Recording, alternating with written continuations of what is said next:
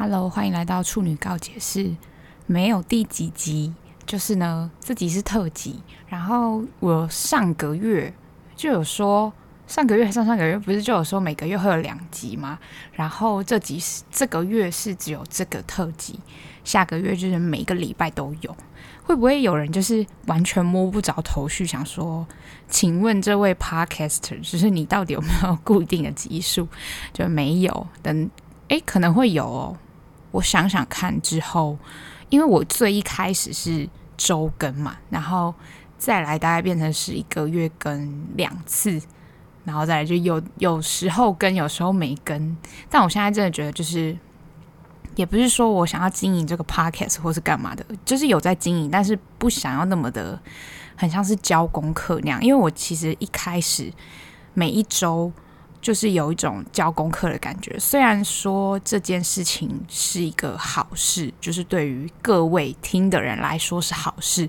但对于我这个我这个人，就是我大家有听过我前面讲 MBTI 的故事，就是我这个人就是没有办法按照步骤去做很多事，就是我很很随性。好。然后今天要来讲什么呢？就是讲讲看我这个六月，现在是六月二十号，我最近的心得感想，跟一些想法，跟一些可能荒唐的事，就是真的很多荒唐的事。诶，我我就是没有打算这一集有什么主题，但就可能是一个六月的。回忆录虽然根本就还没有到六月底，但如果到六月底的话，我是根本就不可能打开这个麦克风的，因为我考试快要到了。好，那我就先来讲我最近最近最最就是心情改变的一件事，就是我以前就有追踪一个。YouTuber，然后他都在讲 MBTI，然后他因为是一个人格一个人格讲，就一直始终没有讲到我的人格，我就一直在等。但是呢，我觉得等的真的实在非常值得，就是等到这个月讲到我的人格的时候，我一看完那个影片，我整个人豁然开朗。诶，就是如果还没有听过我之前说我是什么人格的话。我的人格 MBTI 是 ESTP，然后反正呢，如果你有兴趣，就自己去查，或是往前听，就是有一集叫我到底是 E 还是 I 那一集，但我那一集没有讲的很 detail 的是，我其实只是依照着我的每一个象限去讲，而不是像那个心理学家，他可能真的很了解这个系统。他真的就是完全的分析出来，而且他也有开问卷给各位 ESTP 们去做，然后去统整说大家对于这个自己的人格有什么想法。好，然后我觉得最大的感触是讲到一个，我觉得我从来没有发现我自己是这样，可能有一点点征兆，但没有那么的明确被指出说，哦，你这个人格就是有这个倾向。我再讲一次，就是 MBTI 这个新算是测验嘛，人格测验，它其实只是测试你的倾向，它不是说你就一定是这样的人。对，好的，他就讲一句话，他就说，其实当我们就是别人的 E，E 前面有说，就是可能是内向获得能量，内就是你跟自己相处或过自己做很多事可以获得能量，还是你是跟外界不管是人事物。但我其实那时候很。犹豫，我自己到底是 E 还是 I？我想不透，就是因为一般的基因印象会觉得 E 的人比较是从跟别人互动得到能量，可是其实我觉得我不是。后来那个心理学家就有说，其实你的 E 也有可能是你需要很多感官的刺激，而这个感官的刺激是你无法。自己获得的，不管说你是看各种电影，或是你看着其他人发生的各种事情，就是这个不是 I 的人会得到能量的来源。可是这有可能是这个人格会，就是有点类似，我觉得有点是属于 ESTP 专有的，就是我很喜欢观察别人，很喜欢观察很多外界事物，或者是一定要持续的吸收新知这件事情，不然会不知道干嘛。就是真的不知道干嘛，就会有一种觉得，我现在到底我活着怎么可以就是这么的无趣？就真的会有这种念头反反映在我自己的心中。好，然后所以需要很多感官刺激。然后他有讲到一件事，是让我就是刚前面说我完全没有想到我自己是这样，就是他说。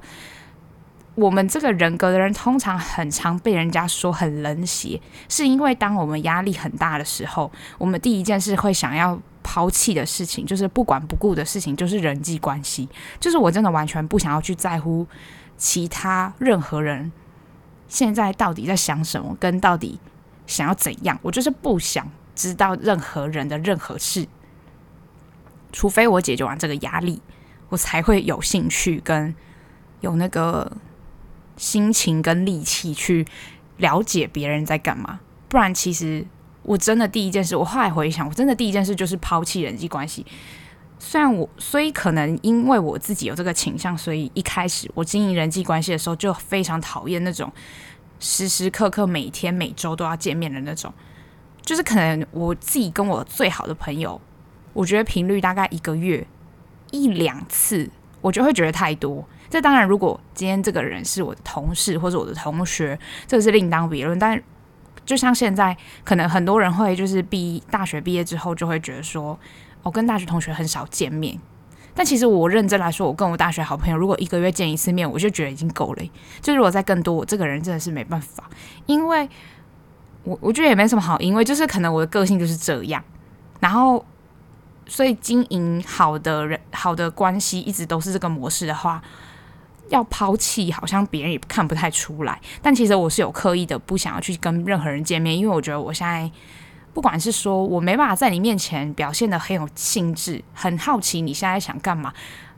之外，就是我会跟别人出去的时候，满脑子都只想着我自己压力还没解决的那件事情，不管是我的压力来源，或是我的各种，就是我没办法跳脱出来去。去想要真心的了解别人发生什么事，所以，嗯、好像有一些人就是我的听节目的听，就算听众嘛，我觉得一直不想讲说是粉丝，就是因为我就觉得你们搞不好不是喜欢我这个人啊，不是喜欢这个频道，就那应该说是什么？就是这个告解室的，就我觉得还是听众吧，反正。就是有些人有追踪我，然后可能有发现说，我就是这个月都我就把 IG 关掉。我关掉的原因就是因为我觉得我不是真的关掉啊，我有在用 IG，就是我有别的账号，然后我有看，我就是我看我自己追星的东西，但我完全追星的账号完全没有追踪任何一个朋友，就是完全不想知道我的朋友们发生什么事。那你会觉得说，哎，那你这样很冷血，你这样怎么怎么一有压力都就是朋友都不管不顾？可是，其实我觉得长到这么大，你应该要体谅每一个人，有每一个人对待自己压力的时候，想要去就是选择的做法。因为我会觉得，如果我今天只有二十四个小时，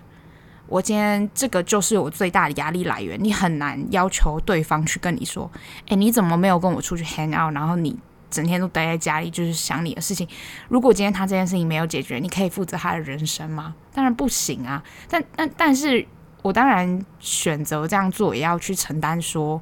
会不会有可能我有朋友会因为这样子而疏远我，也不一定，我不知道。但我就会觉得也无所谓，因为我觉得你永远摆在第一位的，一定是你觉得很重要的事嘛。你如果今天选择了跟朋友出去，你觉得跟朋友出去是最重要、最重要的事情的话，那你因此而失去了某些机会，你也没办法怪别人，因为这个 priority 是你自己选的，所以你没有办法去怪罪任何人，就是你自己要承担你自己选择的后果嘛。所以我就觉得，那如果我今天我选择了抛弃人际关系，会不会别人就是如果应该是这么讲，就是如果我真的选择。我现在不要面对人际关系。那如果有人际关系，任何一段关系，因为我这样子做而去发生了任何的改变，不管质变还是量变，就随便，反正我就觉得那就算了，因为我很难去承担我选择人际关系之后没有把我自己压力来源解决的这个后果。我觉得我承担不起，所以我觉得压力来源要先解决才可以。对，所以。而且我并不觉得说，就是你可以一边怎么讲，你可以一边面对人际关系，同时一边又就是面对你的压力来源，有比别人选择面对压力来源来得好或怎么样？就是这个选择没有任何的可比性。对，就是当那个心理学家讲述这件事情的时候，让我觉得我有点傻眼，因为我其实做过这件事情很多次。就是我觉得我身边真的很熟的朋友就可以感觉到，我是一个就是有压力我就会躲起来的人，就是我完全不想跟任何人见面，就真的不想，就可能除非同事，就是每天都会见到面的那种以外，除此之外都不想要跟任何人约见面。而且如果别人跟我约见面，我其实会有觉得是负担，因为你可以很明显的感觉到我，我其实是在逼我自己面对你讲的任何一个我可能都没兴趣的话题。大概是这样，那所以就是回到说，就是这个频道要不要更新这件事情，因为我就是一个没有办法按照计划做事情的人，然后我的计划甚至就是一个非常大范围的计划，我也没办法，就是我我人生中我后来已经觉悟了，就是我不要再买任何形式力的东西，就是这东西对我来说真的没有用，因为我就是压根不想要写它，所以我后来就是诚实面对我自己，就觉得好，就这样，我就是。能够把我自己大范围内的东西做好就好了，就是大概是这个样子。然后呢，我其实最近也有一件事情，觉得跟前面讲的人际关系也有关系，就是我后来觉得，其实如果因为这样的疏远而疏远的朋友，他没有错，但是会有些人会让你更觉得。你其实没有跟他说很多，但他都了解你。他会在你需要关心的时候关心你，尽管你没有去伸手讨要这些东西，那个时候就会让其他段友情更升华。就是我会，我其实就是很谢谢我的任何，就是其实也没有要任何，就是有很，我觉得我就不要指名道姓好了，不然就是会让人家觉得说，就是因为有些朋友，我觉得我的个性是。我就是不会去跟别人要安慰跟要加油这件事情，因为我觉得这件事情我会主动给予别人，但我不会去跟别人要，因为其实你你的加油对我来说不是没有用，而是如果我一直都有一个感觉是，如果我讨要来的东西，这个东西你就算可以随手的给出来，跟随口一说，我也会觉得这不是你的本意，你有可能只是突然意识到我需要这东西，你就随手给我。大家听得中突出听得出来这个之中的区别吗？就是会觉得，其实如果你真的想跟我说加油，你会发现这件事情，而不是我跟你说哦，我要快要考试，然后你就顺势的跟我说哦加油。大家会不会觉得我很难搞？但我真的是很在乎这件事情，因为我很在乎送别人东西，或是跟别人说任何话的，你的初衷是什么？就。我好像很在意这件事情，我后来发现，所以我就觉得我有一些朋友是真的让我觉得我，我就算发生什么事情，我也不用去害怕失去这个朋友，因为他甚至会，就是他就是会一直待在那边，他你跟他说过的话，你他会记得，比如说他会知道，就很多人会觉得说，你就是要一直跟我讲说你你现在发生什么事，我可能才会记得，可是我我就是那种我。本来就会一直透露很多我现在发生的事情的讯息给很多人的人，那如果你有用心记的话，你也有用心发现我的一些情绪变化，然后你来跟我讲，就不管是加油，或是鼓励，或是跟我说啊，不要想那么多，或是种种之类的，我跟你讲，你就是大加分。虽然我也没有觉得大家一定要很在意我帮你们打的分数，但是我自己其实心里就还是会有一个觉得说，有些时候。这些朋友就是 你不管发生什么事，你不用担心他会跑掉，因为他永远就会站在那里。然后你有问题，你找他，他也会很乐意帮助你。但我们在影射说，我有些朋友没有，就我会觉得这些朋友没有做到这些事情的原因，其实就是因为我就是抛弃了人际关系啊。因为这些朋友本来的相处形式可能就是他需要你一直跟他说很多你生活上的事情，但其实。我现在觉得长大了之后，比如说我之前就跟大家讲说，我就会发现是动态，然后让大家知道我发生了什么事，所以我就不用一个一个去讲之类的事情，对，就大概是这样。然后还有这一集可能就是真的很乱呢。我讲一个我今天发生的事好，我今天真的是觉得太荒谬，很好笑。就是呢，我今天我上礼拜就去看了别的。医院的过敏科，然后今天就要再去回诊。然后今天去回诊的路上，因为那个早上要先去做肺功能，看先看胸腔内科，看我到底是因为我呼吸道有问题，还是真的是喉头水肿导致我呼吸困难，所以要先去看胸腔内科，然后去做肺功能。然后我就觉得，干，我今天一定会在那医院待超久，因为那是一个医学中心，很大。然后我上次。光看一颗哦，还没有做任何检查，我就已经搞到大概一两点才离开那个医院，而且我很早就去，我就是门诊一开我就去，所以我就基本上那边半天跑不掉，所以我就想说好，那我今天就先去路易莎买个咖啡喝好，就是垫垫胃。回来之后，因为我就会觉得我回来做完检查之后，我想吃什么再吃，然后我就去点了，就去点饮料嘛，因为今天现在好像路易莎一到三，然后外带都八折吧，我不知道到几月几号，反正六月应该都有。好，我已经不是路易莎店员，就应该不用再跟大家讲这种优惠资讯。反正呢，我就去点餐，然后点餐的是一个店员，男生店员。我最近发现一件很好笑的事情，就是这个不知道是不是一个好事，但可能是好事。反正。大家听起来有可能有点像炫耀，我也不知道。反正我就去点餐，我前面有两个女生在点餐，然后店员一开始就是问他，因为我就知道路易莎店员就是第一就会问你说你要内用还外带，他们就问他说你要内用外带，然后这口气是有点就是觉得，虽然我也不知道他不耐烦什么，反正他就是说内用还外带，可能他很忙吧。然后那就点完那两个女生之后呢，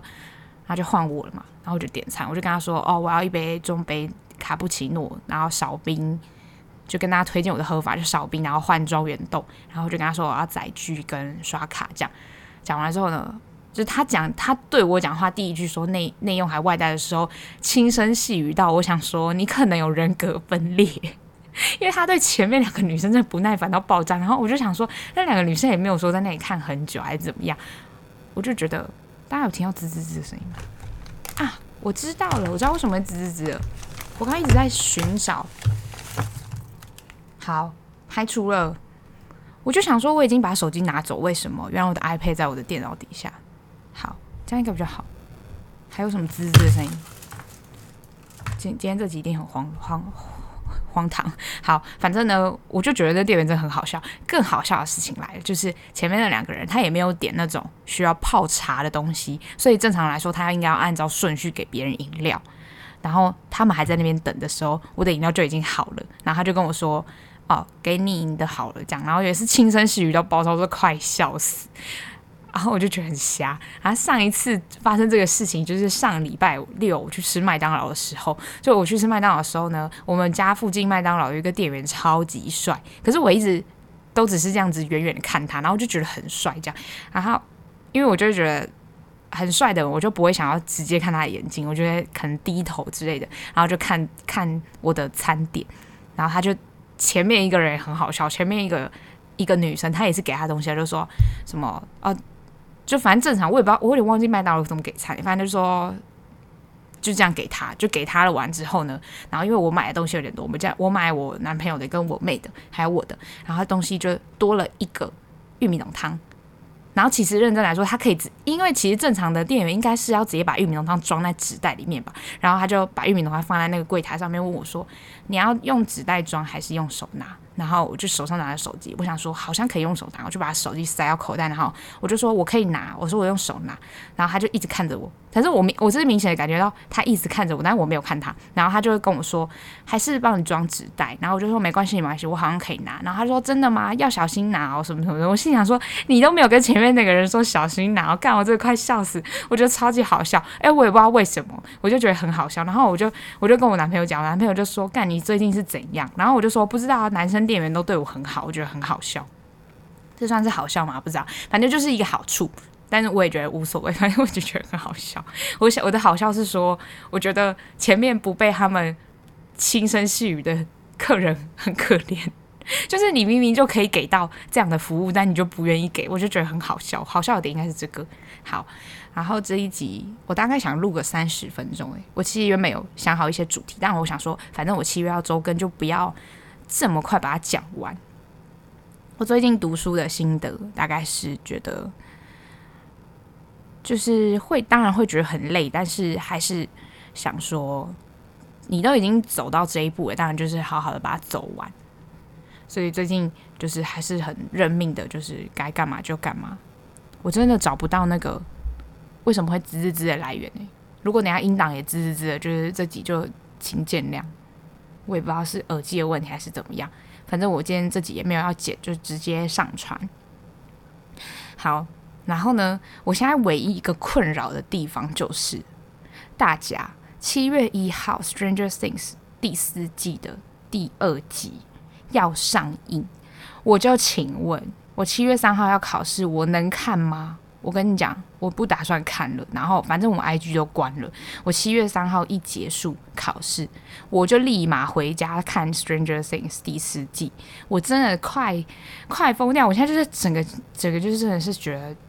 我那个时候就不要回任何人讯息，我也不要跟我任何同事讨论啊。反正那时候也不会遇到我同事，我真的是快疯了，就好想看，好想看。然后我有一个朋友就是被我推推坑，一直狂推猛推。他原本只看到第一季的，不知道第几集，好像一二集之类吧。他整个就是被我推到，就是他把第四季全部看完，然后他也一直疯狂跟我讨论，我就觉得超开心。那段时间就是虽然我边读书，然后。我好像那一段时间那三天就只有回那个朋友讯息，因为我就真的觉得跟他讨论真的太好笑，就是我们两个很像从头，他在他是从头开始看嘛，然后但我也觉得我很像从头再看了一次《Stranger Things》，所以觉得很很兴奋，又觉得很像回到大学一年级的时候，我看《Stranger Things》第一季的时候的那个感觉，就是所有的事情都觉得很好玩，跟很很开心，有人陪你一起。看剧的那种感觉，我觉得如果之后我有在想一件事情，但我觉得这件事情可能不会达成。就是如我我自己觉得我在我身上不会达成，就是很多人会跟远距离的男朋友一起看剧，就是 Netflix 有一个分享同时同步看剧的功能。但我跟你讲，我跟我男朋友完全没办法玩这件事情，就是他跟我看的剧真的完全不一样，他整天都在看一些。打打杀杀的，然后对于我来说，我超讨厌动作片，我真的是完全无法接受。我就会看他在那边看那个，有一个他很爱看一个，我有点忘记了，John Walker 是吗？反正就是有一部片，就是他是一个杀手，然后他的狗被杀了，然后他就去狂杀那些杀他狗的人，好像之类的。反正大家如果有看过《捍卫任务》吗？我不知道，我就是听他讲，但我就是觉得整部片很荒谬。我我不喜欢那种，好，它不算瞎，但是对我而言，就是觉得没有任何意义的片。如果有这部片的粉丝，我就先说一声 sorry，但就是我不在乎，我真的是不在乎看这种片。然后最近除了读书以外，我就还疯狂的在挖掘很多，去寻找为什么我最近心情会长这样的原因。然后就看到一部片，就是。一不是一部影集或是电影，它就是一个 YouTube 影片。然后她是一个女生，她她在美国读书，然后她算是亚裔混血吧，反正有点忘记那女生叫什么名，因为我昨天看完也没存。她就是说她过了一年很长的焦虑期，然后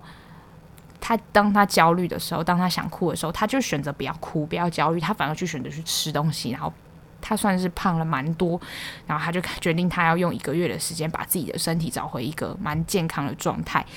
也不是蛮健康，就是稍微比起以前比较健康的状态。然后我莫名的被其中一段话戳到，就是他那个影片其实没有说太多话，他就是录下他吃东西的样子，跟他运动的样子，然后配一些旁白，然后跟他朋友出去 hang out 的样子，跟 party 的一些片段。然后呢，他在吃比较健康的饮食，就这一个月内的时候，他就跟他的朋友说，就是他终于开始改变了，虽然有点晚了。然后他的朋友就突然冒出一句话，就说 “It's never too late”。他就是，我就突然看到傻眼。我的傻眼是说，这件事情就是你也知道，就是没有。你从任何时候，你想要改变，都可以从当下开始，但你还是会不自觉的觉得，要是我早一点开始，要是我怎样，现在都已经怎样了。但他朋友就是随口说的那一句说，现在就没也没有很晚啊，或怎么样，我就瞬间被戳到，觉得就是也是跟我自己讲说，你想要做任何的改变，跟选择都不会太晚，只要你当下觉得你现在就是想做这件事情，那这件事情就是你现在这件事情的开始。就不论你现在几岁了或怎么样，就是我也很想跟大家分享这个我昨天被触发到的 moment，就是我后来看完那个影片之后，昨天晚上想很多事情，想说为什么有时候会觉得很焦虑或怎么样，好像都只是一直像之前讲，一直在准备做某些你很想做的事。但这个准备的过程，其实你就干脆告诉自己说，你就现在去做，你就数三秒，一二三，然后就去做，或是就去踏出第一步。为什么会有这么深的感触呢？就是其实我就是觉得自己托福准备的时候，期间非常的只能说没有 GRE 那么认真，但是有一种让我学会了很多跟自己相处的过程。面对自己逃避的原因，就比如说我疯狂的在写阅读跟听力，然后我的口说跟写作，写作其实还好，写作我觉得还好，没有到那么严重。但是我的口说我真的是死都不想练，就是我就死都不想练，然后顶多顶多妥协就练 Text One，然后因为我觉得 Text One 比较简单，然后后面完全学术类的我都不想练。到上上礼拜剩一个月的时候，我就告诉我自己说不行，你要开始练第二三四。因为其实我上一次上口说托福课已经很久，就是上次二月的时候，我已经有点忘记到底考试在考什么。然后我觉得这期间我都不想练，因为我就会觉得我现在听力最烂，我听力最烂，我就要把听力练起来，所以我就一直疯狂在练听力。然后口说就死都不想练嘛，就上上上礼拜就跟自己说不行，你要开始练。后来有一天晚上就想说好，我现在就不不准我自己练 Text One，然后就是二三四一起把它练完，起码要练个好几个 loop。然后我练完之后就觉得嗯。嘴巴很酸以外，就其实没什么好怕的啊！我前面到底在逃避什么？我就很想问自己说：你到底在逃避什么？当你踏出第一步之后，其实你发现后面的动作其实就只是一个潜意识，但你就是永远都在犹豫要不要踏出那第一步。我原本都觉得这就是一个，就我想做什么就做什么啊！可是后来发现完全没办法。就是你真的真的就是只需要踏出第一步，你踏出第一步之后，好，顶多你再需要再鼓起勇气踏出第二步，绝对不会有第三步，因为第三步就是一个你已经踏出左脚了，再来接下来右脚，那接下来就是左脚啊，没有什么好说的啊，你不可能右脚再往前走两次吧，你会重心不稳跌倒，诶，就不可能，所以你顶多就要鼓起勇气踏出第一步跟第二步，接下来的步数就是你直接着走就好了，接着走一切就会。就算有不顺利的，你又再再重新踏出第一步跟第二步，剩下的就一样，再重新循环这个刚刚做的这个动作。所以这算是我这六月最大的感触，跟觉得其实永远都不会算晚。你只要说是相信自己嘛，我觉得不是相信自己，就是先忘记自己在害怕什么，先做就对，先做。做了之后不喜欢，再退回去那个壳也可以，因为你才尝试了第一步。但当然，就是如果你真的真的很不喜欢的话，那就放弃啊，无所谓啊，反正也不会有人因为这样子就怪你。对。然后今天值得开心的事就是，为什么今天我其实上上我其实上礼拜就应该要录这集了，但我就想说可以多一点累积多一点事情跟大家聊。然后刚刚得知就是我同事确诊之后。我们有收到隔离通知书，然后我们就可以领钱，超爽的。我的爽是说，就是我那时候超害怕我同事确诊，然后我也会确诊，因为我真的不能再确诊哎，就是我已经呼吸困难到我今天终于得到支气管扩张剂，然后我到现在还是呼吸困难的情况下，你说我这个人要怎么确诊？我确诊我会死，我一命呜呼，没办法确诊哎。然后反正那时候其实也提心吊胆。我不是说我同事确诊很好，而是就是我那时候觉得心里其实蛮蛮不舒服，因为你同时要去想说自己会不会确诊，然后传染给别人或干嘛的。我觉得心理压力不是，还有我是一个很蛮喜欢运动的人，我不想要确诊，因为我不想我的肺活量下降。你想，我平常讲话讲那么久，就是需要这么长的肺活量，有时候就是可能话不落地，诶，怎么可以要确诊？反正我同时确诊就可以领八万啊，我就觉得很爽啊，就是领两次、两三次、两整个是一年领两次年终，好好笑，好吧，